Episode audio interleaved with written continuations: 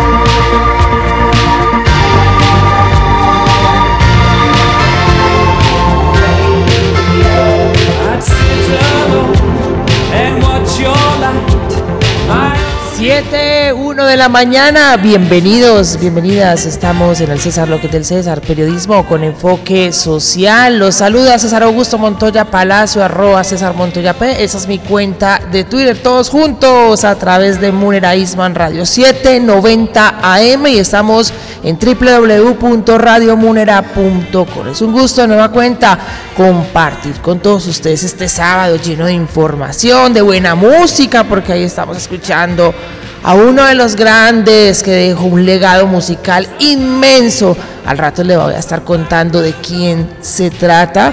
Un agradecimiento muy especial a Juan Diego Palacio, quien está en la operación del máster. Amigo, compañero, colega, quien hace la magia de la radio. En Al César, lo que es del César, la música nos alegra la vida. Este es el sonido vintage sabatino. Te presentamos la música de aquellos tiempos.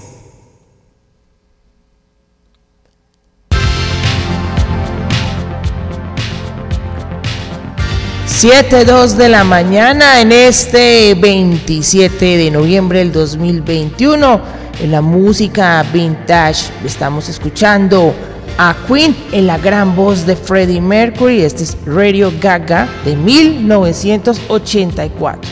Sí, estamos por allá regresándonos casi 30, más de 30 años atrás y recordar que el pasado 24 de noviembre se cumplió un año luctuoso del fallecimiento del gran Freddie Mercury. Él murió en 1991 fue el momento que se silenció una de las grandes voces de la industria musical y justo pues tenemos que recordarlo porque fue el líder de esta gran banda, Queen.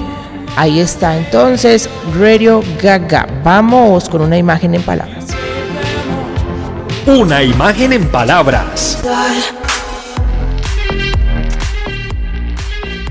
7.3 de la mañana vamos a iniciar con mucha información y primero tenemos que recordar que las artes audiovisuales o el cine se está convirtiendo en una manera de expresar diferentes sentimientos, contar también muchas historias y precisamente con la asistencia de más de 100 firmantes por la vida y la paz, inició la primera edición de Miradas Medellín.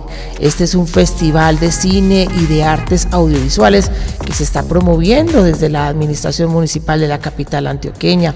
Miradas Medellín es un festival que justamente reúne el gran talento de todas esas personas que realizan eh, todo lo que tiene que ver con la cinematografía y las artes audiovisuales. Y allá se presentó en ese momento, cuando dio inicio, una película que ha hecho mucho eco a nivel internacional, que se llama eh, Amparo que es dirigida por Simón Mesa Soto. Pero escuchemos al gran Víctor Gaviria, director del Festival Miradas Medellín, quien nos cuenta en sus palabras de qué se trata esta gran apuesta de la Alcaldía de Medellín.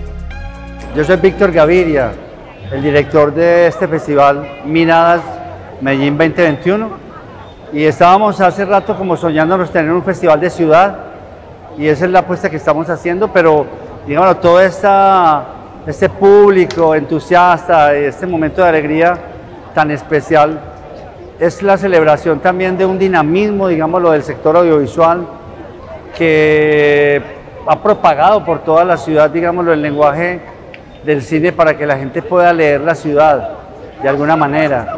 Y la película que, se estrena hoy, por eso es tanto entusiasmo y tanta curiosidad y, tanto, y tanta confianza de que vamos a ver algo hermoso, es la película de Simón Mesa, es el director, uno de los seis directores que hace parte de la muestra central, de la muestra oficial, y vamos a ver una película que estuvo en Cannes en, eh, en, la, en la Semana de la Crítica, Sandra Torres, su protagonista, ganó el premio Mejor Actriz de, de esta sección, o sea que es una actriz natural de la sierra, o sea que estamos celebrando realmente el cine, cómo ha llegado a, mezclarse con la ciudad y cómo ha llegado a ser importante para Medellín. Víctor Gaviria, director del Festival Miradas Medellín, en su primera edición, resaltando el gran talento del cine y las artes audiovisuales. Y no podemos olvidar entonces que, como les decía anteriormente, se ha convertido este arte en un proceso de unir y sobre todo de contar esas historias dentro de la capital antioqueña, porque muchas veces se reconoce eh, lo que son los trabajos televisivos o cinematográficos de Colombia o en este caso de Medellín, pero todo alrededor del narcotráfico, de la violencia, de la explotación sexual, que no pues podemos negar de que todavía existen en nuestra sociedad. Sin embargo, también se pueden contar estas historias tan humanas y miren qué bonito que justo ahí en esa inauguración del festival, pues 100 firmantes por la vida y la paz estuvieron presentes apoyando el cine y las artes audiovisuales. 7.7 de la mañana y antes de irnos a una primera pausa comercial, les tenemos que contar que el Hospital General de Medellín, a través de sus diferentes redes sociales, comenta lo siguiente. Hoy reconocemos a quienes con su entrega y excelente disposición brindan seguridad a toda la familia del Hospital General de Medellín, contribuyendo así al cumplimiento de nuestra misión médica. Pueden utilizar el hashtag HGMTcuida, que quiere decir Hospital General de Medellín. Y también el día de ayer, fue el Día Internacional del Ingeniero de Sistemas, por eso el Hospital General de Medellín puso lo siguiente, gracias por tener soluciones posibles y aplicar los conocimientos de la ciencia de la computación, la electrónica y la ingeniería de software al servicio de la sociedad. Feliz día. Y también no olviden que donar sangre es donar vida. Por eso el Hospital General de Medellín invita a las personas a que se acerquen allá a la entidad hospitalaria para que puedan brindar este, este poco de sangre, de sangre que puede llegar a salvar muchísimas vidas. Por eso tienen esta campaña denominada Donar sangre es donar vida. Un pequeño acto de valentía puede salvar vidas y crear miles de sonrisas. Vamos a una pausa comercial y regresamos en el César Lo que es del César, periodismo con enfoque social. Ya eres parte de la noticia. Mantente al aire con nosotros en Al César lo que es del César. Periodismo con enfoque social. No te desconectes de la sintonía de Munera Itzman Radio. Regresamos en minutos. Llega a Munera Itzman Radio, al César lo que es del César. Periodismo con enfoque social que busca tu esencia informativa a través de las voces que forman la realidad noticiosa del acontecer actual. No olvides sintonizarnos 7 de la mañana por Munera Itzman Radio 790 AM y contáctanos a través de Twitter como arroba César Montoya P. Te esperamos este próximo sábado. Esfuerzos que construyen paz. Hoy te contamos el otro lado de la historia en favor de la sociedad. 7, 9 de la mañana, no olvide que estamos en Munera Isman Radio 790 AM y en www.radiomunera.com y veníamos hablando de que pues 100 firmantes de, eh, por la vida y por la paz pues estuvieron presentes en el festival Miradas Medellín. Y ahora vamos a contarles el otro lado de la historia. No podemos olvidar que esta semana se conmemoró el quinto aniversario de la firma final del acuerdo de paz, esto entre el gobierno colombiano y la extinta, eh, pues, eh, el extinto grupo de las FARC. Por eso el acuerdo de paz definió un marco vinculante para el esclarecimiento de la, de la verdad, el procesamiento jurídico de violaciones a los derechos humanos, el respeto y la reparación de las víctimas y la protección contra más violencia en el futuro. Allá estuvieron presentes el presidente de la República, Iván Duque, y también el expresidente Juan Manuel Santos, quienes estrecharon su mano en ese evento conmemorando estos cinco años del acuerdo de paz. Esto fue una fotografía que recorrió el mundo y que pues de una u otra forma llaman y dan el, el mensaje de que la paz sigue siendo la gran apuesta a pesar de las diferencias. Y presente también estuvo el secretario general de la ONU, el señor Antonio Guterres. Esto fue lo que dijo respecto a los avances del acuerdo de paz en nuestro país.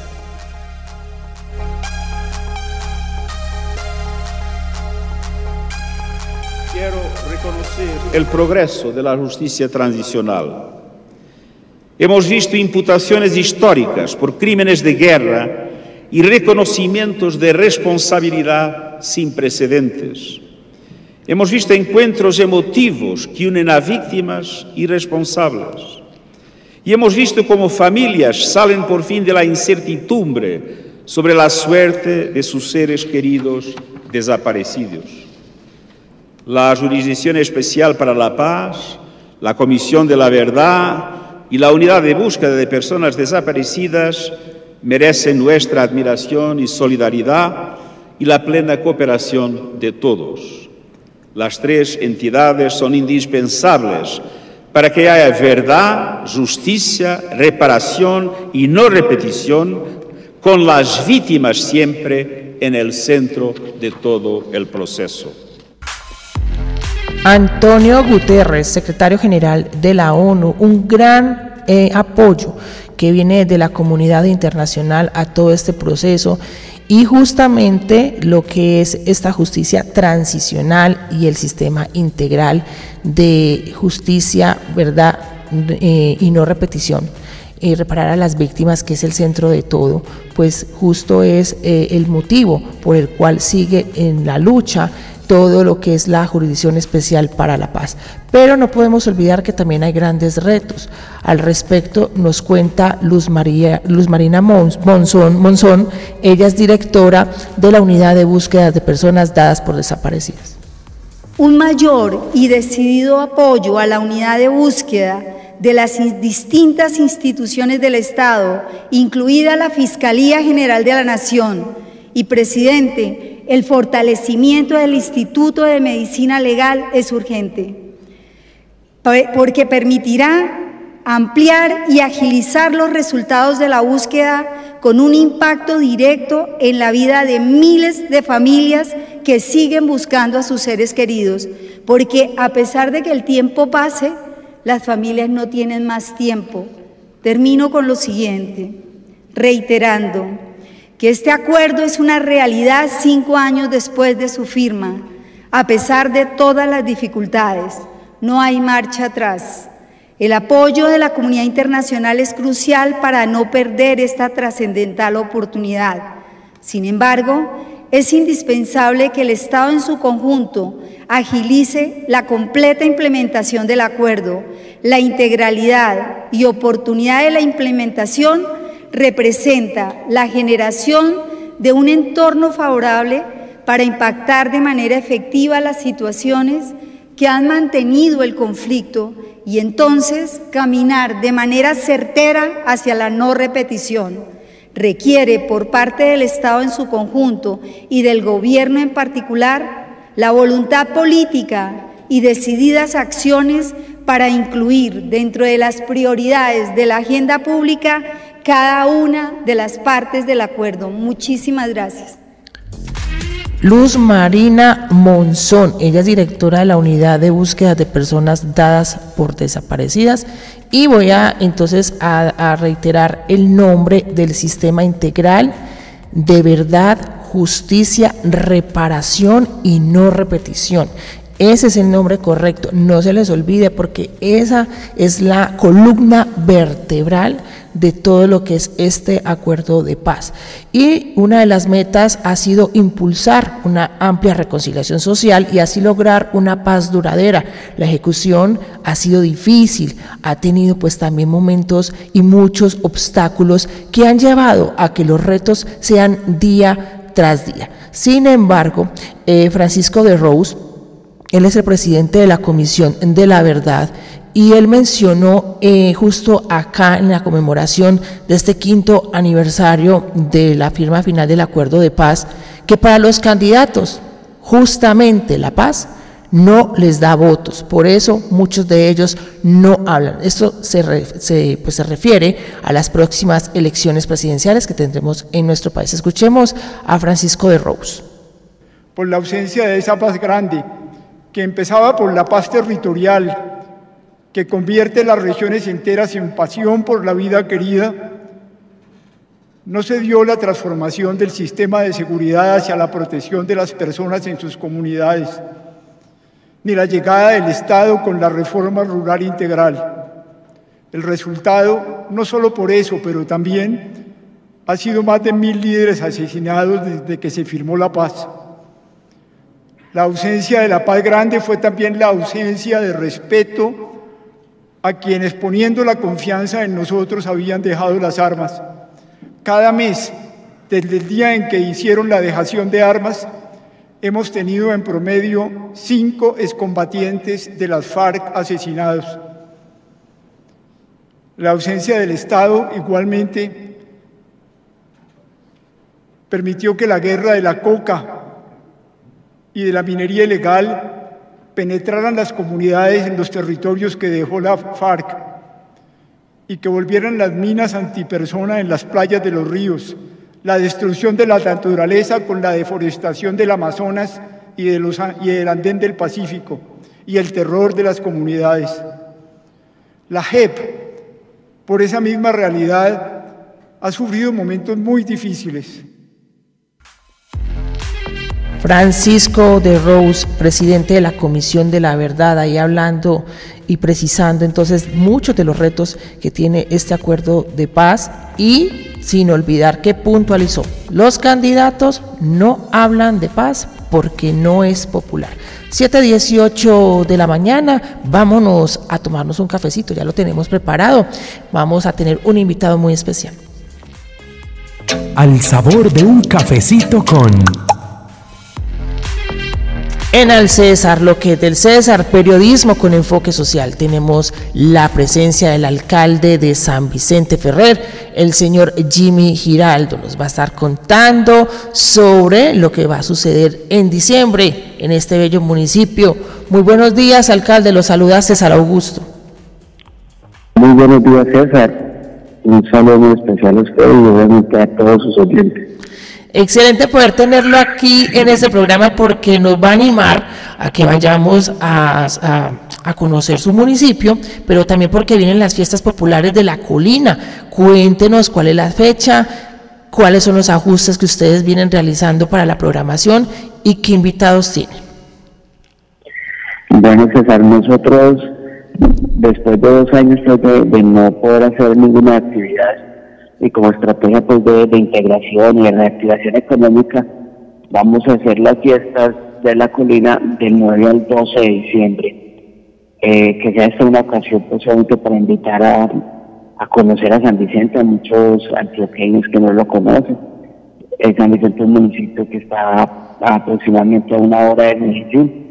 Y en las fiestas vamos a hacer una, una programación muy variada por actividades culturales, deportivas, Vamos a tener algunos artistas invitados como el Combo Las Estrellas, el Charrito Negro, el Combo Caneo, el Lenita pues entre varios artistas pues, que ya están confirmados para, para nuestro municipio. Qué bueno, así podemos entonces muchos de los antioqueños visitar San Vicente Ferrer y disfrutar de las fiestas populares de la colina. Me imagino, alcalde Giraldo, que también esto tiene mucho que ver con la reactivación económica y el turismo es esa vía, pero también ustedes siguen siendo un municipio muy rural. ¿Cómo van a ustedes apoyar a los campesinos justamente durante estas festividades para que promocionen los productos del municipio? nosotros, eh, dentro de la fiesta, pues estamos obviamente también teniendo algunos espacios como la feria la feria de, proyectos productivos, vamos a tener mercados campesinos.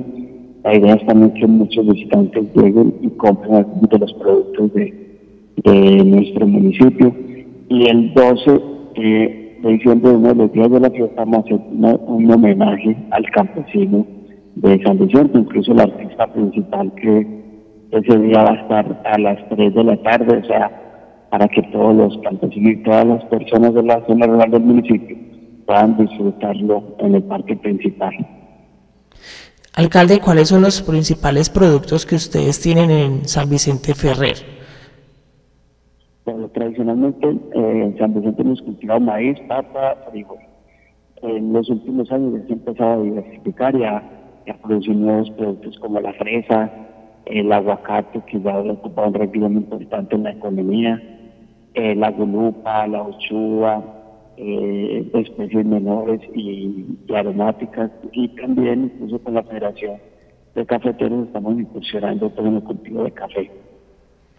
Y no puedo dejar de preguntarle, señor Jimmy Giraldo, respecto a las restricciones que vienen desde el gobierno nacional respecto a la exigencia del carnet de vacunación y también pues todos estos protocolos de bioseguridad. ¿Cómo serán entonces eh, los requisitos que ustedes van a tener durante las fiestas populares de la colina? Bueno, de acuerdo a las indicaciones del Ministerio del Interior, eh, cuando se hagan eventos masivos, hay que exigir el carnet de vacunación. Por eso estamos haciendo campañas pues, para vacunar a la mayor cantidad de sanvicentinos posible. Estamos ya llevando la vacunación a la zona rural eh, de manera pues, presencial. Hoy estamos en una de las veredas eh, haciendo vacunación y, y, estamos obviamente haciendo campaña fuerte para, para vacunar a los. Llevamos en este momento más de 21.000 dosis aplicadas. Es una cifra importante pues, para el municipio. 20.000 dosis aplicadas en este plan de vacunación. Me imagino, eh, alcalde, que usted debe de conocer que pues son diferentes las variantes que están alrededor de todo lo que es la pandemia de la COVID-19. De pronto, dentro de su administración municipal, y, bajo su cargo, cuáles serán las medidas que ustedes van a tomar en dado caso de que llegue esta otra variante que se está hablando de Sudáfrica, por ejemplo.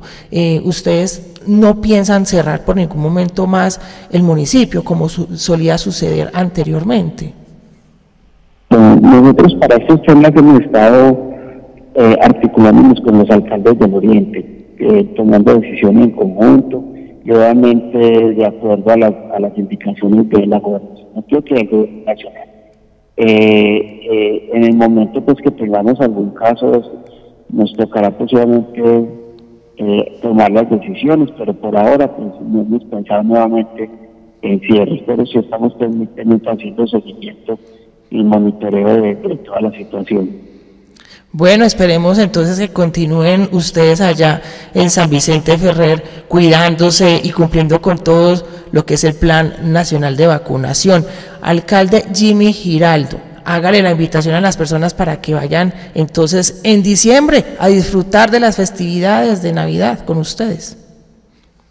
Claro que sí, aprovechar este espacio para invitar a todos los antioqueños para que visiten San Vicente, bien sea en el espacio de las fiestas de la colina o si en cualquier momento, un municipio que se está renovando, que estamos tratando, que le estamos apostando fuertemente al turismo, al desarrollo económico eh, y agropecuario y, y, estamos precisamente posicionándonos en la región como municipio que se está transformando.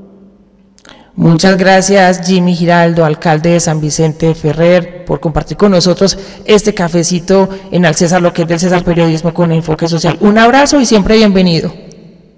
Muchas gracias César y un saludo especial a todos. 7 de 25 de la mañana. Vámonos entonces a contarles que el Hospital General de Medellín, a través de sus diferentes redes sociales, ponen el siguiente mensaje.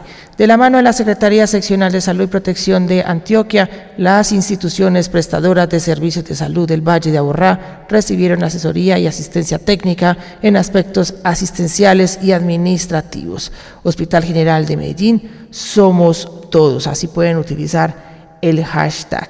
Y también desde el Hospital General de Medellín conmemoraron el pasado 25 de noviembre, el Día Internacional de la Eliminación de la Violencia contra la Mujer. Por eso pusieron, en el Hospital General de Medellín decimos no a la violencia de género. Es el momento para decirle no a la violencia de género y permitir el cumplimiento de los derechos humanos y el acceso a la educación, empleo digno, familia y servicios de salud.